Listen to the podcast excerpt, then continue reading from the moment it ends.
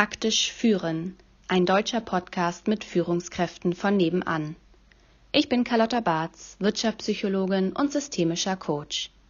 Die Definitionen von Führung sind genauso vielseitig wie die Führungskräfte und ihre individuellen Führungsstile. Mich interessiert die Frage, wie in der Praxis tatsächlich geführt wird. Worauf kommt es wirklich an? Ich freue mich auf einen authentischen Austausch mit Menschen, die andere Menschen führen. Hallo Nils, schön, dass du da bist. Hi Lotti. Erzähl uns doch zu Beginn gerne ein bisschen was über deine Position als Head of Sales bei der Krongard AG und über eure Abteilungsstruktur. Genau, das mache ich, mache ich gerne einmal. Also erstmal vielen Dank für die Einladung, dass ich, dass ich überhaupt hier sein kann.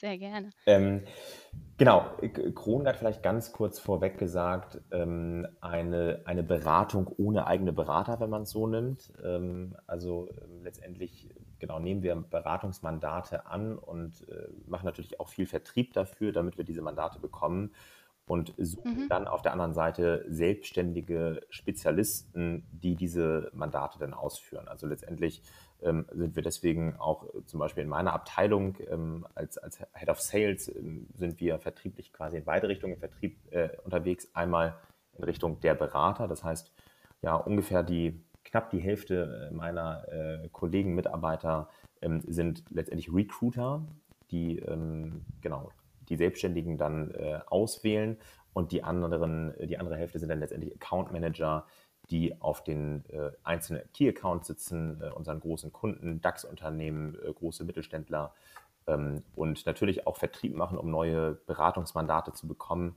Und auch da, wo es dann letztendlich eine Vakanz gibt, also wo zum Beispiel ein Projekt umgesetzt werden soll, äh, ein Projektleiter für eine IT-Systemeinführung gesucht wird, ähm, dann quasi damit beauftragt wird, den richtigen zusammen mit dem Recruiter zu finden. Und du warst selber als Head of Sales wofür genau verantwortlich und wie groß war dein Team dort?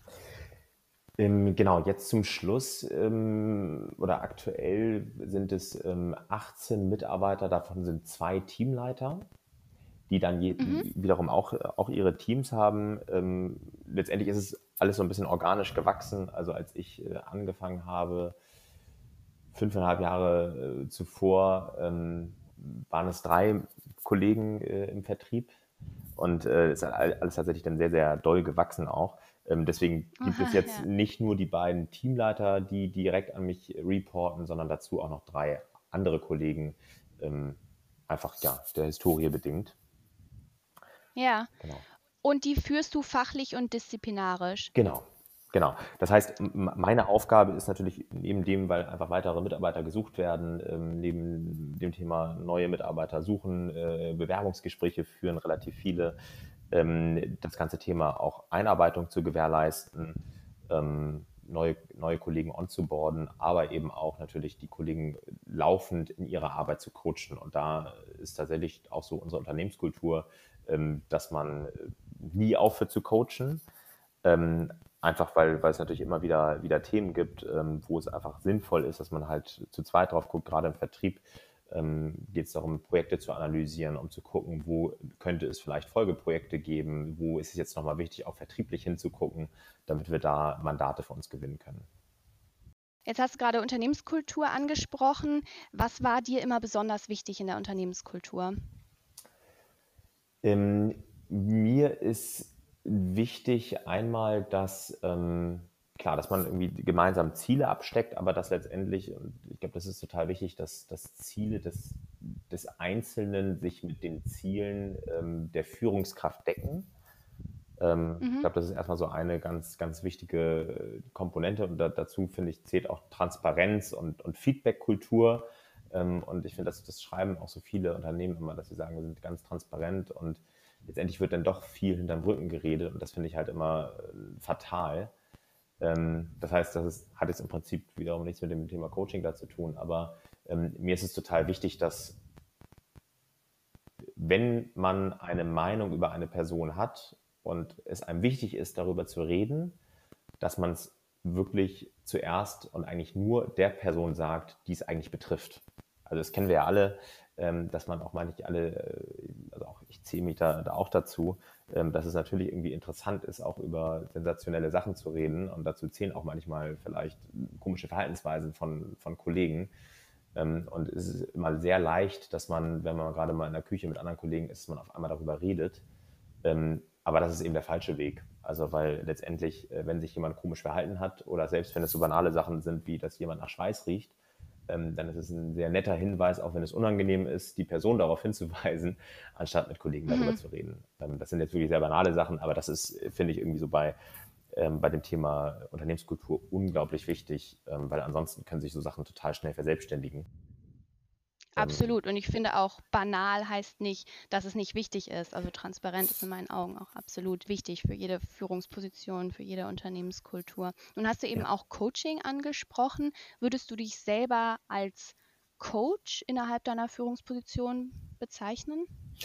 Ja, das, das mache ich tatsächlich. Äh, witzig, dass du das fragst. Ähm, mache ich tatsächlich, weil ich finde, ähm, also ich muss dazu sagen, ich bin kein Freund der traditionellen Führung, ähm, der, der eher konservativeren Führung. Ähm, das heißt, ich stelle Mitarbeiter ein, die das gleiche Ziel haben wie ich. Und das ist ja eigentlich immer ganz schön, weil letztendlich der, der, der Chef möchte ja, dass ein Mitarbeiter erfolgreich wird. und das möchte ja der Mitarbeiter selbst auch. Das heißt, das ist ja mhm. eigentlich schon mal so die Grundvoraussetzung, ähm, dass beide das, dasselbe Ziel haben. Beide wollen letztendlich, dass der, dass der Mitarbeiter erfolgreich wird.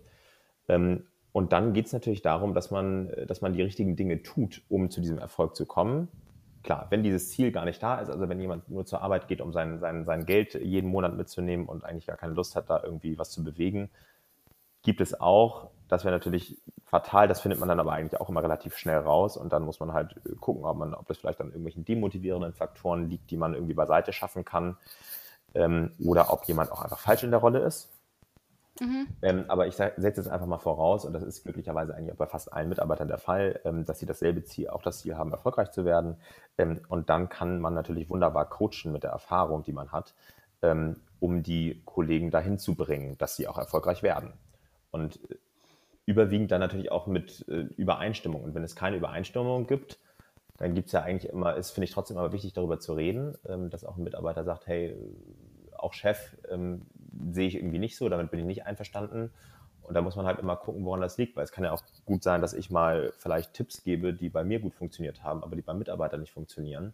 Ähm, und wo es mhm. dann auch total wichtig ist, dass man das dann nicht irgendwie auf Biegen und Brechen umsetzt, äh, weil es nicht zum Erfolg führt.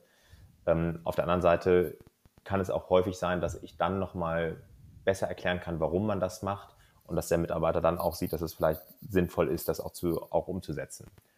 Ähm, mhm. Was genau beinhaltet Coaching für dich?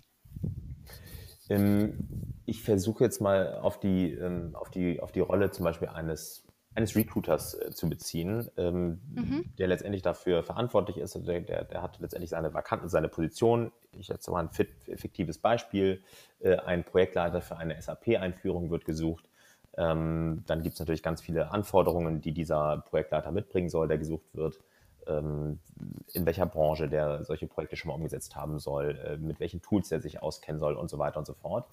Ähm, und ein Coaching würde dann in dem Fall für mich beinhalten, ähm, dass ich gucke zusammen mit einem, mit dem Kollegen, wie derjenige arbeitet. Das heißt, das können zum Beispiel das eigentliche Briefing nennen wir das, wenn, wenn ein, ein Recruiter solche Interviews führt, wie, wie jemand das Interview führt, ob man die richtigen Fragen stellt, aber weiter vorne natürlich auch schon, ähm, wie jemand eigentlich die Suche durchführt. Also Krungert hat ein System, da sind 20.000 Selbstständige ähm, hinterlegt ähm, mit CV, mit Kontaktdaten und allem und dran. Das heißt, man muss halt nach gewissen im System nach gewissen Wörtern suchen, und da fängt es ja dann meist schon an, ähm, nach was für Wörtern sucht man und entsprechend werden auch CVs ausgespuckt.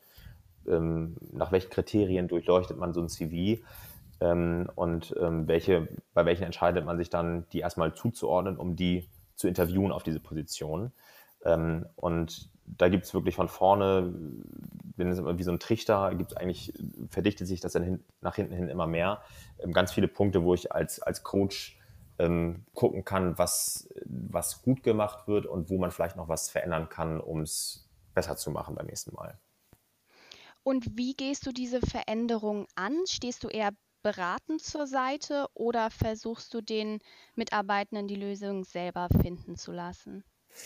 Ähm, ich versuche den Mitarbeiter die Lösung immer selber finden zu lassen, stehe aber insofern äh, beratend zur Seite, als dass ich diese Hilfe immer nur anbiete. Also ähm, mhm. ich glaube, das ist auch immer was total Wichtiges, weil wenn ich als Führungskraft sage, alles klar, ich mache jetzt mal mit dir ein Telefoncoaching, dann fühlt sich der Mitarbeiter beobachtet und, und, und irgendwo äh, kontrolliert. Wenn ich dann äh, daneben sitze, und das können wir zum Beispiel auch machen, dass wir bei Telefonaten einfach, dass wir dann den fragen, ob es okay ist, wenn, wenn, wenn ich mich dazuschalte und dass ich dann einfach still in der Leitung bin und zuhöre und gucke, wie so ein Interview geführt wird. Ähm, das, kann mhm. ich, das kann ich nicht, das, das kann ich vorschlagen und, und, und fragen, hey, was hältst du davon, wenn ich das mal mache? Ähm, damit wir auch mal gucken, ob es da noch Potenzial gibt. Ähm, aber ich kann das nicht, also insofern beratend zur Seite stehen deswegen, aber ich kann es letztendlich nicht sagen, hey, ich habe eine folgende Idee, ich höre jetzt mal zu, wie du telefonierst.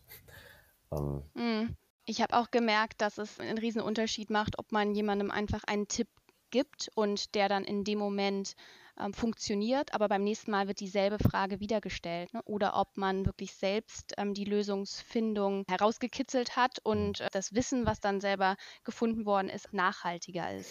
Total, weil man ja selber zu der Lösung kommen muss. Ähm, wenn man selbst genau ja. den Lösungsweg hat und selbst da, da, dazu kommt, ähm, dann, dann hat man sich damit wirklich gut beschäftigt. Und das ist auch immer so, wenn mir eine Frage gestellt wird, wie ich etwas machen würde, zum Beispiel, das ist so eine typische Methode, ähm, stelle ich immer erstmal die Frage zurück, wie würdest du es machen? Und ähm, mm, weil ich finde es ja, auch, cool. auch trotzdem total okay. Ich finde es, ähm, dass man sagt, ich bin auch manchmal mir mal mit Entscheidungen nicht sicher. Manchmal sage ich dann auch, ey, guck mal, das ist doch total cool. Die letzten fünf Male, als du zu mir kamst und ich dich immer gefragt habe, wie würdest du es machen, hast du immer genau so geantwortet, wie ich auch antworten würde. Das heißt, mm. versuchst das nächste Mal einfach selber zu machen, ohne mich zu fragen wenn du dich damit sicher fühlst. Also auch sowas ist dann ja irgendwie für den Mitarbeiter ein gutes Gefühl. Ähm, Absolut. Und trotzdem finde ich es okay, dass man, dass man irgendwie sich so eine Entscheidung manchmal auch noch absegnen lassen möchte. Ich finde, das hat immer so was mit dem Reifegrad zu tun. Ne?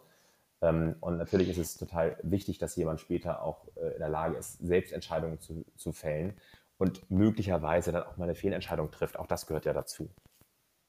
Total. Und es ist auch sehr persönlichkeitsabhängig. Ne? Der eine braucht auch mehr Absegnung vom Vorgesetzten und der andere weniger. Auch das Absolut. variiert ja stark. Ja, das stimmt. Ähm, du hast erwähnt, dass es dir ganz wichtig ist, dass der Mitarbeitende und der, der Vorgesetzte das gleiche Ziel verfolgen. Wenn du jetzt in einem Bewerbungsgespräch sitzt, wie findest du raus, ob das, das tatsächlich ernst gemeinte Ziel ist, das dein Gegenüber verfolgt? Ähm, ich finde es im Bewerbungsgespräch leider, also zumindest hat mir das jetzt meine Erfahrung bisher gezeigt und ich bin jetzt seit etwas über vier Jahren in der Führungsposition. Ähm, leider ist es mir noch nicht gelungen, dass äh, ich das 100% rausfinden kann im Bewerbungsgespräch. Mhm. Aber natürlich geht es mir da, also darum, irgendwie die Motivation für die, für die Position zu erfragen. Also was, was macht einem Spaß daran? Also wie, erstmal, wie stellt man sich diese Position vor? Ich finde, das ist ja auch schon mal was total Wichtiges für die Erwartungshaltung. Was erwartet eigentlich der Bewerber von dem Beruf? Ähm, und bekommt er das? Und auch da ist es, ähm, glaube ich, fatal, das machen ja auch einige, den Beruf anders zu verkaufen und vielleicht ein bisschen schmackhafter zu machen, als er eigentlich dann in der Regel ist.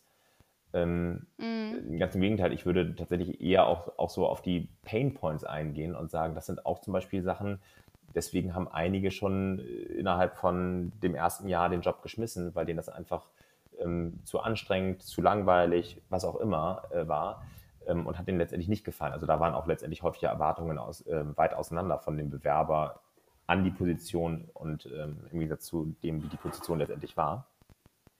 Ähm, mm. Aber genau, deswegen so, welche Erwartung bringt man mit an die Position und was ist die Motivation, dass man diesen Job ausführt? Ähm, natürlich frage ich auch immer, was ist, hast du ein Ziel, wo du, wo du sein möchtest als nächsten Schritt, wenn du diesen Job bekommen hast? Und ähm, ja. genau.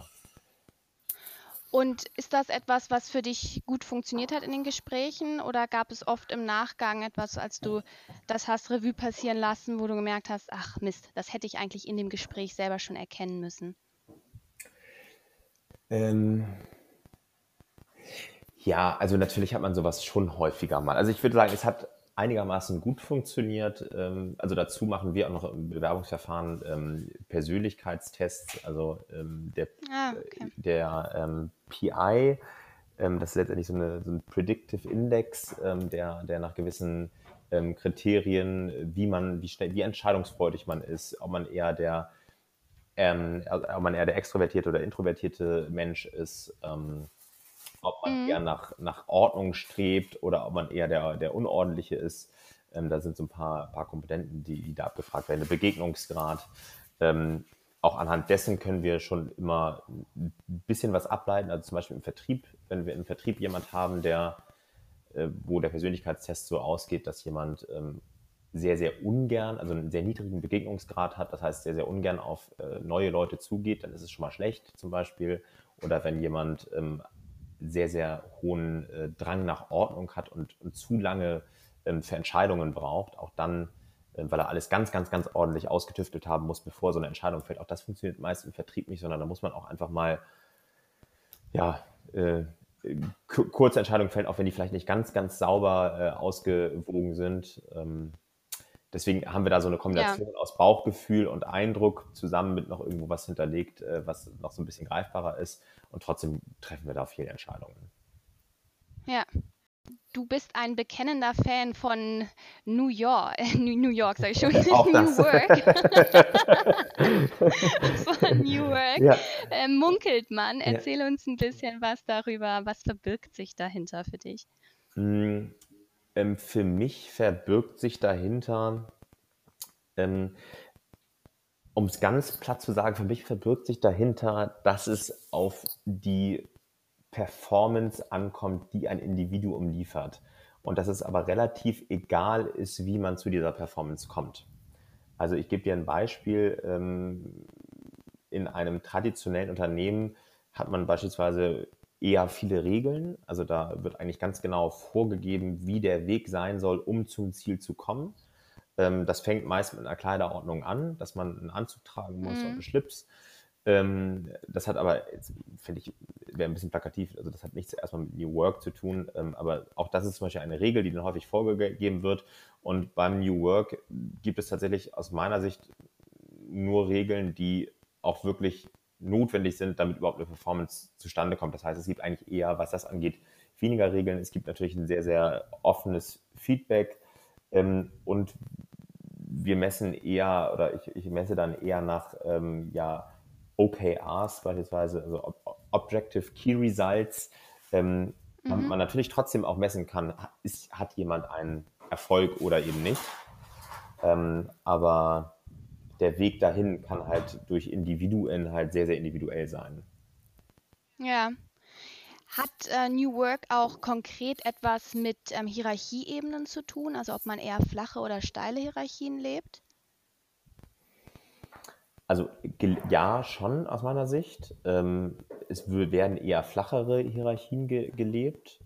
Und so wie ich dich verstehe, bist du auch absolut ein Fan von, von flachen Hierarchien, der seinen Mitarbeitenden auf Augenhöhe begegnet und eine sehr offene, transparente Kultur lebt. Korrigiere mich, wenn das, wenn das falsch ist. Das habe ich bis jetzt ja. so mitgenommen. Ja, das ist genau, das ist mir total wichtig. Und auch wenn ich sage Transparenz, ähm, dann wünsche ich mir das natürlich nicht nur, ähm, dass ein Mitarbeiter von mir die, sich die Transparenz bekommt, sondern auch umgekehrt, weil ähm, jeder Mensch ist halt ein Individuum und jeder Mensch macht Fehler. Ähm, und deswegen finde ich es total, auch total wichtig, wenn ich als Führungskraft beispielsweise ähm, ein Feedback bekomme, wenn ich etwas nicht gut mache. Zugegebenermaßen, mhm. das ist als, als Mitarbeiter seinem Chef ein kritisches Feedback zu geben, fällt einem immer sehr, sehr schwer. Ähm, und deswegen muss man so einem, glaube ich, wenn man als Führungskraft wirklich interessiert daran ist, ein Feedback zu bekommen, äh, um sich auch selbst weiterzuentwickeln. Und das ist einfach so, ich finde, das ist das Wichtigste, dass man sich immer weiterentwickelt, weil die, schnell, die Welt dreht sich so schnell. Ähm, aber trotzdem ist es halt sehr, sehr schwer, als Führungskraft ein Feedback zu bekommen, ehrliches. Und da muss man aktiv äh, zu einwirken, damit man überhaupt so ein Feedback bekommt, aus meiner Sicht. Das passiert nicht mal so eben. Absolut. Und es muss eine gute Vertrauensbasis bestehen, ne, dass Mitarbeitende sich das auch trauen und nicht dadurch ihren, ihren Job fürchten müssen. Genau, genau. Ich habe es zum Beispiel mal äh, gehabt, das war eine, eine Zeit, als, ähm, als ich relativ viele Neueinstellungen hatte ähm, und auch viele nicht direkt unter mir, sondern dann bei einem meiner Teamleiter. Ähm, das heißt, da war natürlich irgendwie doch nochmal eine, eine etwas größere Distanz, auch wenn ich sage, flache Hierarchien, aber es war halt nun mal trotzdem eine Hierarchie dazwischen. Ich hatte mit denen im laufenden Alltag nicht so viel zu tun wie mit meinen äh, direkten Mitarbeitern. Ähm, und da sind zum Beispiel auch so ein paar ja, Missverständnisse entstanden, äh, wo auch ein von mir gemeintes Coaching als Kontrolle ankam, ähm, was auch die Mitarbeiter tatsächlich unter Druck gesetzt hat. Ähm, und da habe ich zum Beispiel auch gesagt, das ist dann eigentlich sehr sinnvoll, dass die auch mal also nicht nur die, sondern dass man jetzt so eine Situation so generell mal nutzt, dass auch mal anonymisiert Feedback zu mir abgegeben werden kann. Ähm, weil letztendlich ja. finde ich sowieso immer nicht wichtig, von wem ein Feedback kommt, sondern was es für ein Feedback ist. Also mhm. um, um, letztendlich auch so ein Verhalten zu reflektieren, auch mein Verhalten zu reflektieren. Ja, absolut. Thema Kontrolle, da du das gerade angebracht hast, mhm. gibt es Situationen, in denen Kontrolle wichtig ist oder sogar notwendig? Ähm, ja, ich finde, eine Kontrolle ist total wichtig, allerdings ähm, nicht die Kontrolle, die vielleicht in diesem normalen Führungskraft-Mitarbeiter-Verhältnis da ist, sondern die gemeinsame Kontrolle von den Zielen, die man sich gesetzt hat. Weil ich finde mhm. es schon total wichtig, dass, dass ähm, und das ist übrigens auch nicht New Work, dass, dass man einfach ähm, sich nur noch lieb hat, ähm, es ist schon mhm. wichtig, dass man äh, zum Beispiel, wenn man nach, okay, nach diesem OKR-System arbeitet, dass man diese Objective Key Results eben auch erreicht. Ähm, und dafür ja. ist natürlich eine Kontrolle notwendig. Ähm, am besten halt auch schon mit, mit gewissen Teilzielen, ähm, dass man auch nicht, wenn man sich zum Beispiel ein Ziel für Ende des Jahres äh, setzt, dass man Ende des Jahres merkt, dass man da nicht angekommen ist, sondern am besten, dass man wirklich äh, ja möglichst kurz, in kurzen Abständen sich diese Ziele, diese Teilziele setzt ähm, aber das am besten gemeinsam macht. Mhm. Wie oft guckt ihr euch die OKRs gemeinsam an, also du mit deinen Mitarbeitenden? Hängt wirklich völlig vom Reifegrad ab ähm, und auch mhm. davon, äh, was sich der Mitarbeiter wünscht. Also ich habe tatsächlich ähm, auch schon mal einen Mitarbeiter gehabt, der hat sich gewünscht, dass wir uns jeden Morgen zehn Minuten zusammensetzen, äh, um die Ergebnisse vom Tag davor durchzugehen. Also das, okay. das ist dann nicht ein Jahr lang angehalten, so, das haben wir tatsächlich dann mal so für zwei Monate gemacht. Ähm, aber weil der auch sagte, der, er braucht das ähm, und ihm hilft es, wenn wir da zusammen drauf gucken und er das nicht alleine macht. Gibt es auch eine Form Feedback ähm, von den Kollegen untereinander? Ähm, ja, total. Ähm, also einmal finde ich so im täglichen Doing, das heißt, wenn man ähm, das heißt, wenn einem Dinge auffallen, also äh, auch gerade das, dadurch, dass zum Beispiel bei uns Großraumbüros sind, fallen natürlich Sachen auf äh, am Telefon. Ähm, es werden mal äh, die Kollegen gefragt, kannst du mir mal über diese E-Mail gucken, kannst du mir dazu einen Tipp geben oder was denkst du dazu? Das heißt, in der Richtung werden, wird sich einfach sehr, sehr viel Feedback gegeben. Glücklicherweise auch total wertschätzend, ähm, weil alle, glaube ich, verstanden haben, wie unglaublich hilfreich das ist, Feedback auch zu bekommen. Mhm. Ähm, aber eben auch, und das, das, das machen wir zum Beispiel manchmal in Kickoffs, dass wir regelmäßig uns äh, strukturiert gegenseitig Feedback geben. Ja, cool. Ich finde das selber absolut wertvoll und es ist eben auch für den eigenen Entwicklungsprozess ähm, essentiell, Feedback zu bekommen. Und es klingt so, als ob das bei euch im Team Common Knowledge ist. Das ist schön. Ja, total. Und das finde ich, ich finde das auch schön, weil das eben auch sehr, sehr wertschätzend ist. Und es ist nicht, ähm, wenn man jetzt irgendwie zum Beispiel, du hast dich irgendwie total gerade total komisch ausgedrückt am Telefon, äh, was machst du da für einen Quatsch oder sowas, sondern es ist halt sehr wertschätzend. Ähm, und auch diejenigen, die ein Feedback bekommen, ähm, die freuen sich natürlich darüber. So, also ja. auch wenn es in erster Linie, man freut sich nie darüber, wenn man was, was Negatives gesagt bekommt, ähm, aber die freuen sich darüber insofern, als dass die selber wissbegierig sind und Bock haben, sich weiterzuentwickeln. Ja. Ist der Teamzusammenhalt bei euch so gut, wie er sich anhört? Ähm, ich würde sagen, grundsätzlich schon, aber auch da gibt es immer mal wieder Phasen, wo es nicht so ist. Und ähm, dann muss man muss man da äh, aktiv was für tun? Also letztendlich ist es sowieso was, ich finde, man muss immer aktiv dafür arbeiten, weil ein Team ist nicht einfach irgendwie, versteht sich gut und es bleibt dann auch so. Ähm, also mhm. insbesondere sowas, was ich, was, ich, was ich vorhin schon mal sagte, mit dem, mit dem Feedback an diejenigen richten, die es auch betrifft, weil es sind bei uns auch viele junge Menschen und äh, ich glaube, es hat aber so nicht mal was mit Alter zu tun. Jeder oder die, viele Leute haben es einfach veranlagt, dass sie auch gerne mal lästern. Ich kann mich davon auch nicht ausnehmen. Ich würde es auch manchmal gerne tun, weil es einfach auch interessant ist und wenn dann was auffällt, irgendwie mit anderen Leuten darüber zu reden. Und deswegen muss man sich das einfach immer wieder, ähm, immer wieder vor Augen führen. Und äh, also ich spreche das beispielsweise auch immer wieder an, äh, also alle drei Monate in unserem Kickoff. Wir machen immer so Quartals-Kickoffs. Ähm, ja. Und da spende ich auch dem wirklich, äh, je nachdem, wie akut das ist, aber zwischen einer und drei Stunden Zeit nur das Thema Team, ähm, wo, wir nur, wo es nur um das Thema Team geht und ja, ähm, wie wichtig das ist eben, dass man, dass man, dass man sich Feedback gibt. Ja. Hast du ein, ein Beispiel für uns aus der Vergangenheit, in dem die Stimmung im Team mal so richtig äh, gekriselt hat und du echt äh, proaktiv oder aktiv etwas für den besseren Teamzusammenhalt, für die bessere Stimmung tun musstest? Und was hast du getan? Ähm, da fallen mir gerade sogar zwei Beispiele ein. Na, teile sie gerne mit ähm, uns. ähm, genau, also das, das eine war ähm, tatsächlich, das hat sich gegen eine Mitarbeiterin gerichtet. Also da habe ich mitbekommen, dass, ähm, dass Kollegen eben nicht der Mitarbeiterin Bescheid gesagt haben, sondern ähm, dass, dass da Kollegen mit einem Verhalten einer Mitarbeiterin nicht einverstanden waren. Mhm. Ähm, und leider halt, wie es dann häufig so ist, in der Pause über diese Mitarbeiterin geredet haben. Ähm, und dazu muss man sagen, ich habe, das ist, glaube ich, ein unglaublich großes Glück. Ähm, ich habe eine Mitarbeiterin, ähm, die auch, ähm, ja, die, die hat auch Wirtschaftspsychologie studiert und die ist eine Art ja, eigentlich sogar offizielle Feel-Good-Managerin bei uns in der Abteilung. Ja, cool, ja. Und ähm, sie macht das in, insofern auch sehr, sehr gut, ähm, dass sie mir teilweise wichtige, vertrauliche Informationen zuspielt, ohne Namen zu nennen. Mhm. Ähm, und das war jetzt zum Beispiel so ein Beispiel, da hat sie mir gesagt, das hat gesagt, übrigens Nils, dir ist vielleicht noch nicht aufgefallen, aber ähm, es gibt Kollegen, die über eine Kollegin folgende Sachen erzählen. Ähm, und ich glaube, es ist jetzt echt wichtig, dass, dass wir das mal angehen. Das heißt, dieses, dieses Zusammenspiel war unglaublich wichtig und auch von dieser Feel Good Managerin hat das, hat diese ganze Abteilung unglaublich doll profitiert. Ähm, und ähm, sie hat das letztendlich dann auch in die Wege geleitet, mal das Feedback anzunehmen, anonymisiert von den Einzelnen.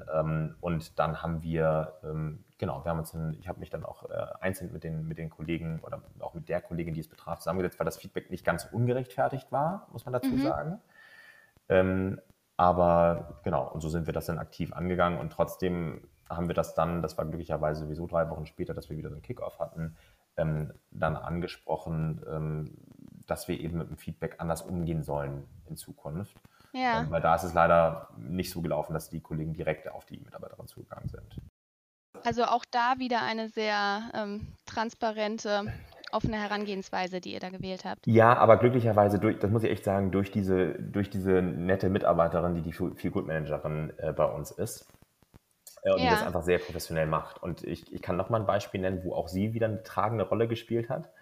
Ähm, Gerne. Das war auch die Situation, die ich, die ich, vorhin schon mal sagte, als wir relativ viele neue eingestellt haben und so die Stimmung gekippt ist, wo ähm, viele Mitarbeiter, Mitarbeiter und Mitarbeiterinnen äh, beides ähm, sich kontrolliert gefühlt haben. Und ähm, ich habe beispielsweise manchmal so eine Liste morgens rumgeschickt ähm, und die ist dann sehr allergisch angekommen. Das war von mir als Hilfe gemeint, kam aber ganz und gar nicht als Hilfe an.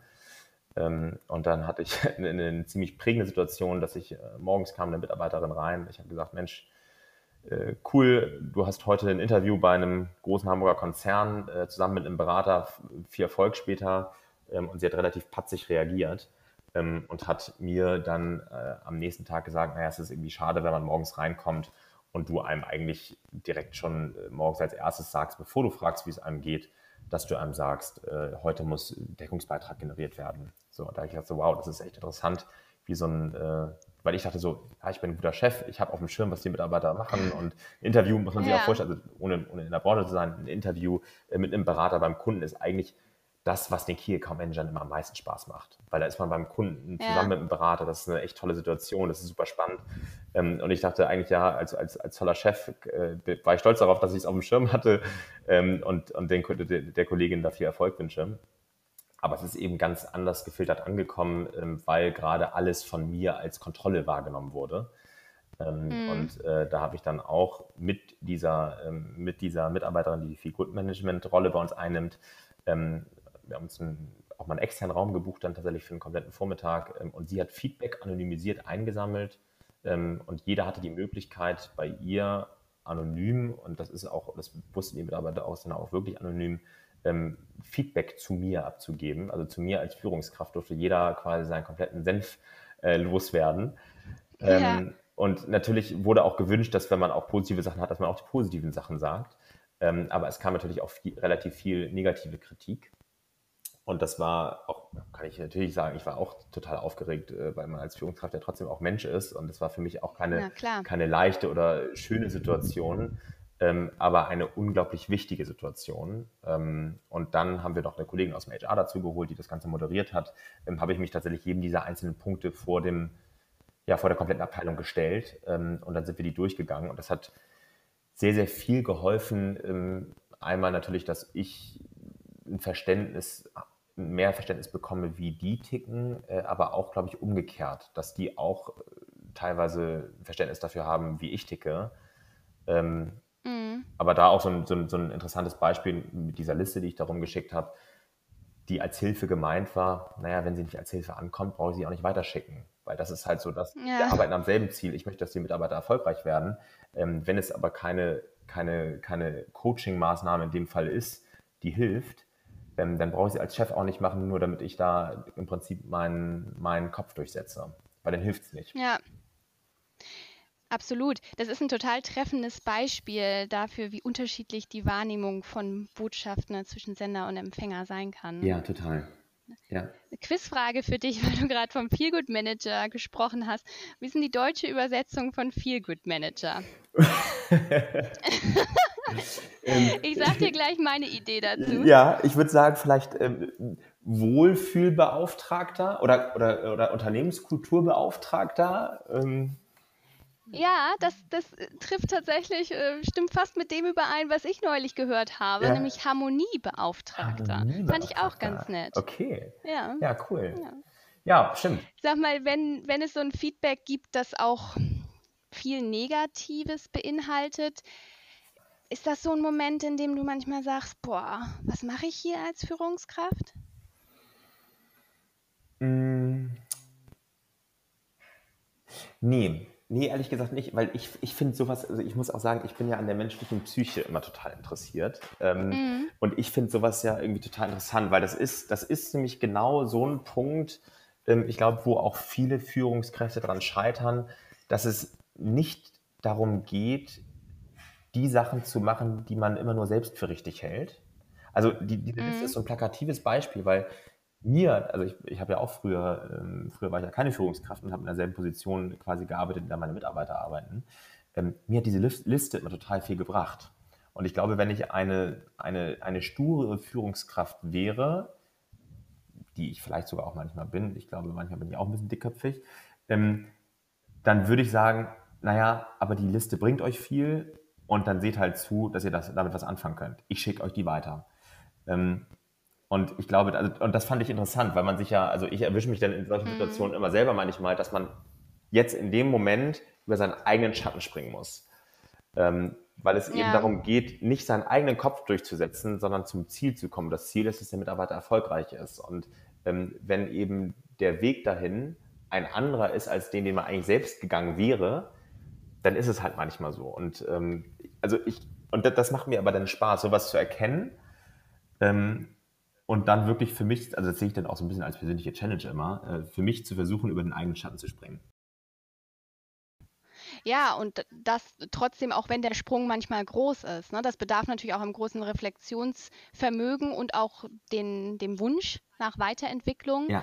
Ähm, das finde ich auf jeden Fall stark, dass du das eher als Challenge ansiehst und dich da dann auch weiterzuentwickeln. Ja, ja, das, aber ist es tatsächlich auch echt spannend. Gibt es einen Fehler, den du mal begangen hast als Führungskraft, der dir noch heute leid tut, der irgendwie noch stark an dir nagt? Hm, witzig, mir fällt jetzt spontan eine Situation ein. Ähm, und zwar eine, ja, war eine Mitarbeiterin, also das war auch, da war ich auch noch wirklich, das war, ich glaube, da war ich so ein Dreivierteljahr Führungskraft damals noch als Teamlead. Ähm, da habe ich, also war eine Mitarbeiterin, ähm, ich spreche witzigerweise heute sehr viel von Mitarbeiterinnen, es gibt auch sehr viele Mitarbeiter, ähm, also dass man, das, dass man dafür vielleicht auch nochmal ganz kurz die Sinne geschärft sind. Ähm, äh, hatte ich eine Situation mit einer Mitarbeiterin, ähm, der ich unglaublich viel Druck aufgebaut habe, indem ich ihr tatsächlich, also die war nicht erfolgreich zu dem Zeitpunkt und ich habe ihr eine Deadline gesetzt, bis, bis zu wann sie einen gewissen Erfolg haben muss und es war innerhalb von drei Monaten, ansonsten würden wir uns von ihr trennen. Ähm, mhm. Finde ich auf der einen Seite eine ziemlich traditionelle Methode zu führen. Ähm, ich wusste mir, glaube ich, damals nicht besser zu helfen. Glücklicherweise hatte diese Mitarbeiterin auch den Erfolg und ist dann auch geblieben. Ähm, mittlerweile ist die auch gar nicht mehr in meiner Abteilung, sondern ähm, im HR tatsächlich.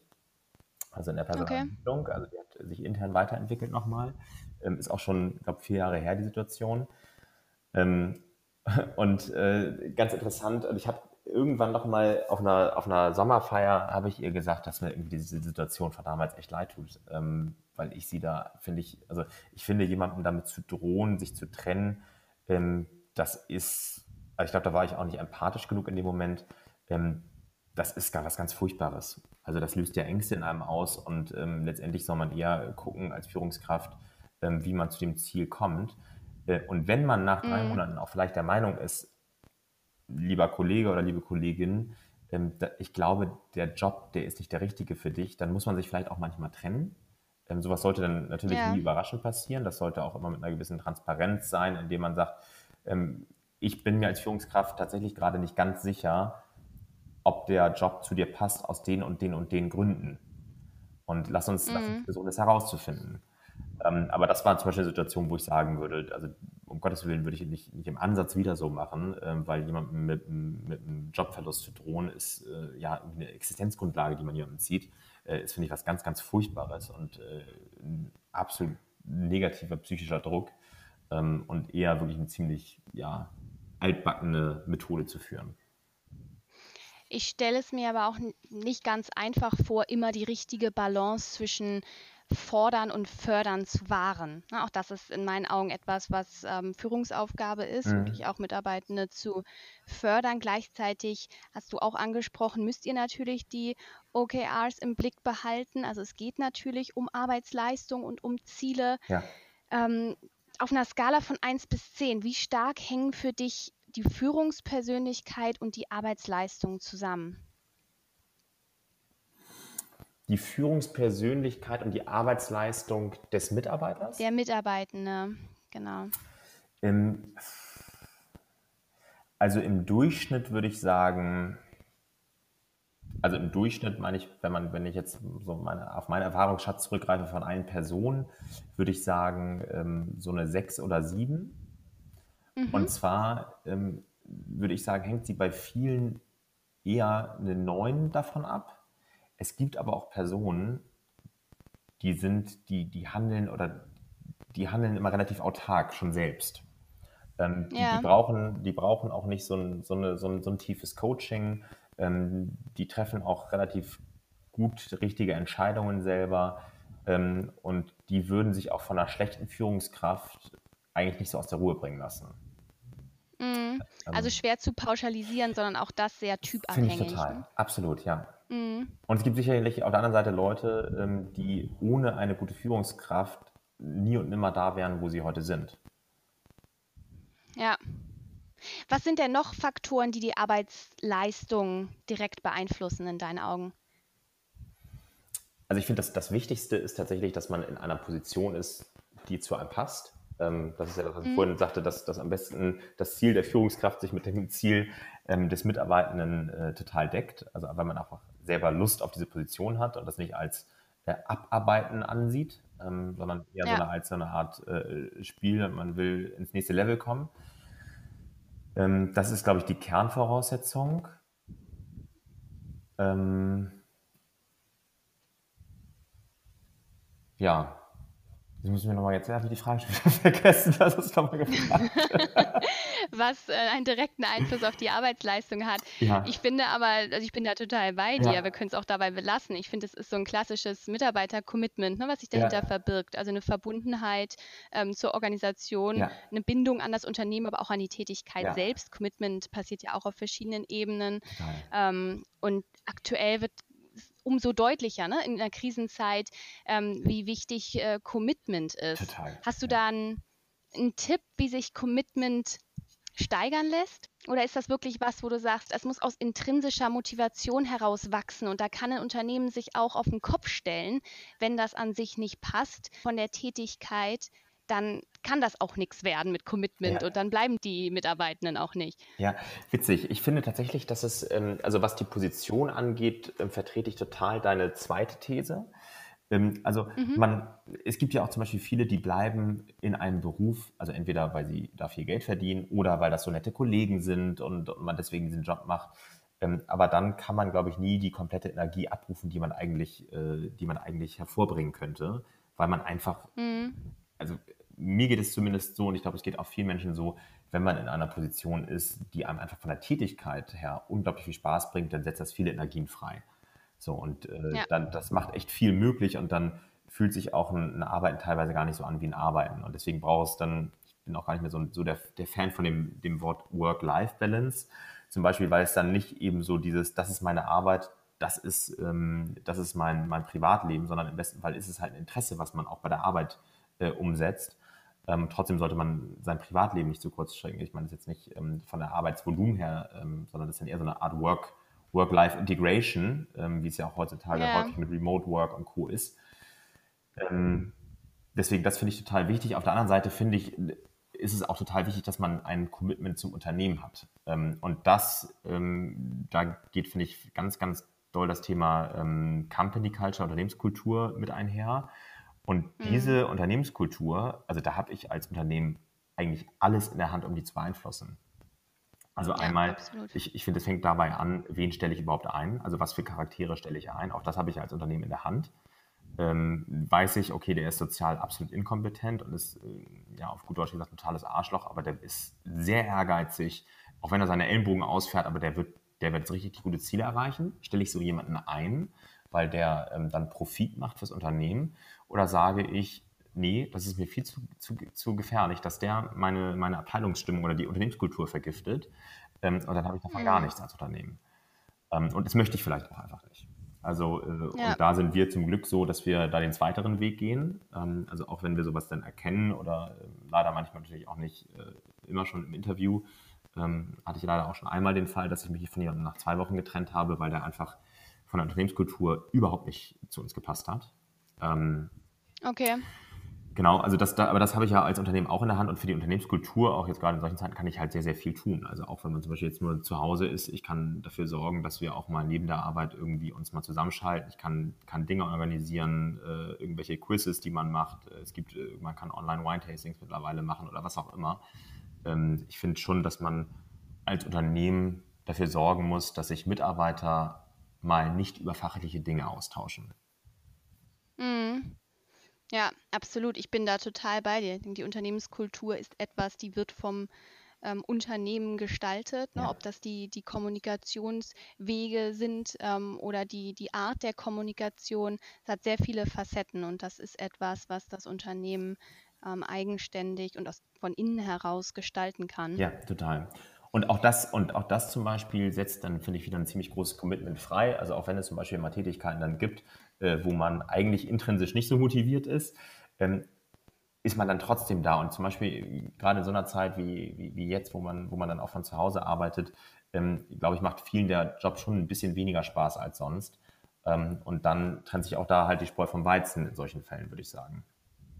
Ja. Genau. Nun hat das äh, letzte Jahr verrückt viele Veränderungen mit sich gebracht.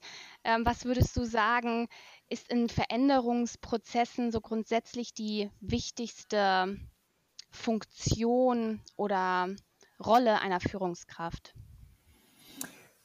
Ähm, Nähe, würde ich sagen, um es jetzt mal ganz pauschal zu sagen. Also Nähe, mhm. Nähe zu, den, zu den Mitarbeitern, weil äh, Veränderungen unglaublich, also genau, Nähe und Offenheit, weil ähm, das ist nämlich das, ich finde, Veränderungen setzen unglaublich verschiedene Emotionen bei verschiedenen Menschen frei. Ja. Also der eine sagt, für mich ist es genial, ich brauche nicht mehr diesen Arbeitsweg, ich kann jetzt die ganze Zeit zu Hause arbeiten und ähm, habe irgendwie auch mehr von meiner Freizeit, das lässt sich besser integrieren und ich habe auch nicht mehr so ein Problem damit, äh, dann irgendwie, wenn eine E-Mail kommt, nochmal von, von 20 bis 21 Uhr mich an den Rechner zu setzen, weil das, das integriere ich gerade total klasse. Ähm, aber es gibt jetzt auch ganz viele, die, die vielleicht sogar um ihren Job fürchten, weil sie aus irgendwelchen anderen Branchen von Kurzarbeit gelesen haben und das nicht so richtig einordnen können. Es gibt einige, die ähm, haben eine Familie zu Hause, da sind Kinder die ganze Zeit, für die ist es einfach gerade eine unglaublich hohe psychische Belastung, ähm, arbeiten, zu arbeiten und irgendwie die Kinder auch noch zu betreuen, wenn die nicht, nicht in der Kita oder in der Schule sind. Ähm, und deswegen muss man, glaube ich, viel mit den, mit, den, mit den Mitarbeitern reden und auch in solchen Zeiten gucken, ob man selbst als Unternehmen darauf Einfluss nehmen kann, dem Mitarbeiter das etwas angenehmer zu gestalten. Im Beispiel zum Beispiel von denjenigen, die jetzt gerade eine Familie zu Hause haben und äh, wo es vielleicht gerade nicht so einfach ist, äh, tagsüber, wenn die, wenn die, ähm, wenn die, äh, Kinder zu Hause sind ähm, und die auch beschäftigt werden wollen, dass man da irgendwie eine Stunde lang äh, eine Videokonferenz macht. Und da muss man halt gucken, mm. da gibt es vielleicht einen Tag, wo ein Partner oder ein Elternteil da ist, der auf die Kinder mal aufpasst, dass wir, dass wir uns dann auch so ein bisschen nach dir richten, lieber Mitarbeiter, dass du da mal den, eine Stunde den Rücken frei hast und dass wir den Termin dann dahin legen. Ja. Nun hast du gesagt Offenheit und Nähe. Ähm, Nähe ist ja in diesen Zeiten, wo wir auf äh, Distanz arbeiten oder auf Distanz führen, ein, ähm, ein witziger Begriff, ja. sage ich mal, witzig in Anführungszeichen. Ja. Was sind so deine drei größten Learnings aus der Führung auf Distanz, die du aus dem letzten Jahr mitnimmst? Ähm, man muss, finde ich, und das ist so ein bisschen interessant, man muss versuchen, das, was man real nicht hat, sich virtuell aufzubauen. Ähm, und mhm. damit meine ich, also das ist, das ist nämlich echt eine, eine große Aufgabe, finde ich, weil ja, real ist es halt so, ich treffe jemanden gerade an der Kaffeemaschine, man bleibt nach fünf Minuten stehen und schnackt. Ähm, ja. Virtuell heißt es, dass ich jemanden ohne Grund anrufen muss. Mhm. Weil eigentlich war in der Küche auch nur der Grund, dass ich einen Kaffee hole. Ich hatte aber eigentlich keinen Grund, um mit jemandem zu reden und trotzdem hat man sich in ein Gespräch verwickelt. Ähm, und, und, genau das mache ich zum Beispiel auch. Das heißt, ich, ich, ich rufe wirklich Mitarbeiter mindestens jeden zweiten Tag an und frage, wie, wie, läuft der Tag? Und wenn man dann mal eine halbe Stunde teilweise, das darf natürlich auch nicht jeden Tag sein, ähm, nur über irgendein Erlebnis vom Wochenende redet, dann ist es auch gut. Ähm, weil das mhm. ist, glaube ich, gerade das, was, äh, was total verloren geht ähm, in ja. diesen Zeiten. Und natürlich schaffe ich es, also ich habe gesagt, jeden zweiten Tag, das, ist, das nehme ich mir vor, das schaffe ich auch nicht immer. Ähm, aber ich sage mal so, in 90 Prozent der Fälle klappt es. Und, äh, und auch wenn es dann immer nur fünf Minuten sind, ähm, oder wenn dann doch mal jemand etwas anspricht, ähm, was wichtig ist, aber weshalb er nicht unbedingt zum Hörer gegriffen hätte. Ähm, mhm. und, und, da muss man sowas auch rausloggen. Ich finde das einen ganz wichtigen Punkt, den du da angebracht hast. Ne? Die, die Kaffeepausen fallen einfach weg. Mhm. Ich habe auch von anderen ähm, Unternehmen gehört, dass sie wirklich ihren 11 Uhr Kaffee, den sie sonst in Präsenz mhm. abhalten im Unternehmen, tatsächlich weiterhin nun auch virtuell durchführen. Ja. Um 11 Uhr gibt es halt äh, die WebEx-Konferenz digital. Alle haben ihren Kaffee ja. oder ihren Tee am Start und es werden Themen besprochen, die dann auch bewusst nichts mit Arbeit zu tun ja. haben. Das hat eine ein zeitliche Begrenzung von 15 Minuten meinetwegen. Und dann wird einfach der Küchenschnack, ja. der sonst im Unternehmen stattfindet, äh, digital abgehalten. Das finde ich einfach äh, ganz, ganz wichtig in diesen Zeiten. Und das trifft ja ähm, diese Nähe, die Total. eben ja. in der Distanz ausgeführt wird. Ich glaube, da muss man auch nur aufpassen, also weil ich, ich, weiß nicht, ob du auch schon mal die Erfahrung gemacht hast, aber es sind ja dann auch immer die, die gleichen, die bei solchen ähm, ja, Terminen dann zum Beispiel ihre Kamera ausgeschaltet haben und die, die so ein bisschen mehr Einladung brauchen, um so eine Nähe zu bekommen.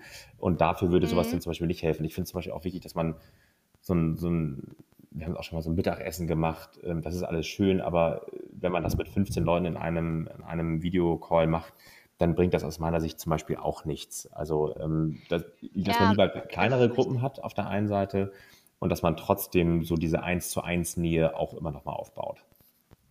Ja.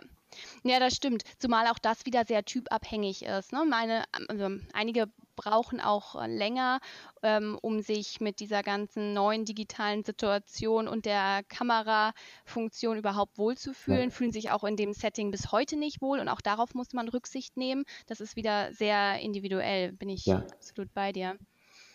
Mm, du bist sehr äh, reflektiv, wie ich aus unserem Gespräch heute erneut wahrgenommen habe. Vergleichst du dich ab und zu auch mit anderen Führungskräften oder sagst du, nee, das, das, das brauche ich nicht, ich mache hier mein Ding?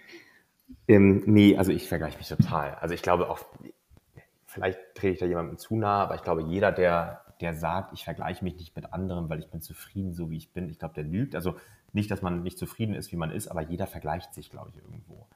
Ähm, mhm. Und die einen natürlich viel mehr als die anderen. Und ähm, aber auch ich vergleiche mich irgendwo. Aber auch aus dem Grund, dass ich manchmal auch gucke, gibt es auch noch was, was ich mir abgucken kann.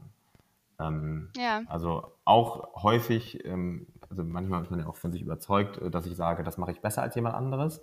Ähm, aber auch, wie gesagt, manchmal, dass man sagt, da ist es auch irgendwie auch spannend, was links und rechts passiert. Ähm, und kann man sich vielleicht auch da noch weiterentwickeln, was dazulernen. Und ja. ich entdecke immer wieder, also eigentlich jeden Monat wieder Sachen, äh, wo ich sage, oh krass, dass ich die jetzt eigentlich vier Jahre so gemacht habe, die kann man viel besser so machen. Mm. Ja, ich finde auch, manchmal sind es auch ganz kleine Dinge, man sagt, die mit einer riesen Wirkung. Ja. Ne, wenn man die einführt, da ähm, hört man irgendwo was, liest irgendwo was, sieht irgendwo was und denkt, na, cool, ja. versuche ich, probiere ich mal aus und es hat eine riesen Wirkung. Ja. Also ich finde, es ist ein kontinuierlicher Prozess der Weiterentwicklung, auch was die Führungsaufgabe anbelangt. Ja, total wenn ich 60 bin und auf 30 Jahre Führungserfahrung zurückblicke, kann ich dann sagen, jetzt habe ich ausgelernt? Nee, glaube ich nicht, weil, äh, das ist das, was ich auch vorhin schon mal sagte, weil sich die Welt so schnell dreht. Ähm, mhm. Und sicherlich wäre zum Beispiel jemand, der jetzt 60 ist, ähm, vielleicht hätte er jetzt ausgelernt und ähm, ich glaube, jetzt gibt es so diesen großen Change die letzten 20 Jahre, dass man halt nicht mehr unbedingt ähm, der Fabrikbesitzer ist, der oben in seinem Häuschen sitzt und auf die, auf die äh, Arbeitenden herunterguckt, sondern dass man halt eher unten mit drin ist und äh, nicht unbedingt die, die spürbare Führungskraft ist, in dem Sinne, dass man, dass, man, dass man da drüber steht, sondern dass man eher vernetzt ist und die Nähe zu den Mitarbeitern hat. Ähm, und wer weiß, also das war jetzt irgendwie so der große Change, glaube ich, so in den letzten 20 Jahren. Ähm, wer weiß, was es noch alles für Changes gibt. Und ich glaube, dass, dass das entwickelt mm. sich immer wieder weiter. Und man lernt ja auch immer über sich wieder selbst dazu. Ähm, ja. Total. Lässt sich pauschalisieren, worauf es Stand heute als Führungskraft am meisten ankommt? Ich würde sagen, ja, ich würde dann vielleicht doch sagen Reflexion. Ähm, mhm. Ich kann auch ganz kurz sagen, was ich damit meine. Ähm, es ist aus meiner Sicht als Führungskraft halt wichtig, dass man mit Dingen reflektiert umgeht, ähm, mit allem, was passiert, egal ob man das Feedback bekommt oder dass man halt selbst nochmal reflektiert, alles klar, ich lasse jetzt mal bestimmte Sachen Revue passieren und gucke selber, ob ich da Sachen gut gemacht habe, Sachen nicht gut gemacht habe, wo ich mich noch weiterentwickeln kann. Ähm, und es ist halt wichtig, dass man auf der einen Seite dann auch Feedback aufnimmt und auch nicht jedes Feedback ist ja, finde ich, unbedingt immer gerechtfertigt. Also manchmal kriegt man ja auch Feedback, ähm, wo man sagt, ja, es ist gut, dass ich das Feedback bekommen habe von, von dir, danke für die Offenheit. Ähm, aber da bin ich auch anderer Meinung, auch wenn ich irgendwie drei Nächte drüber schlafe und auch wenn ich den Eindruck habe, reflektiert zu sein.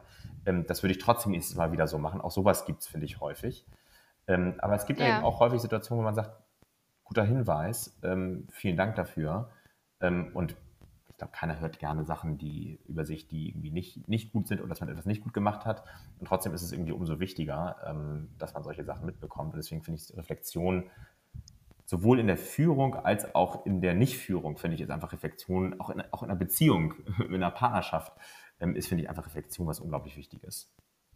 Mm, total, da bin ich absolut bei dir und finde das ein total schönes Schlusswort für heute.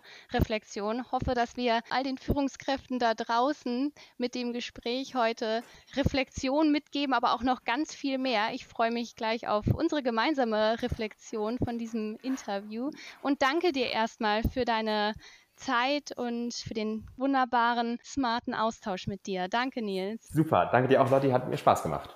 Super, bis dann. Ciao. Bis bald. Ciao.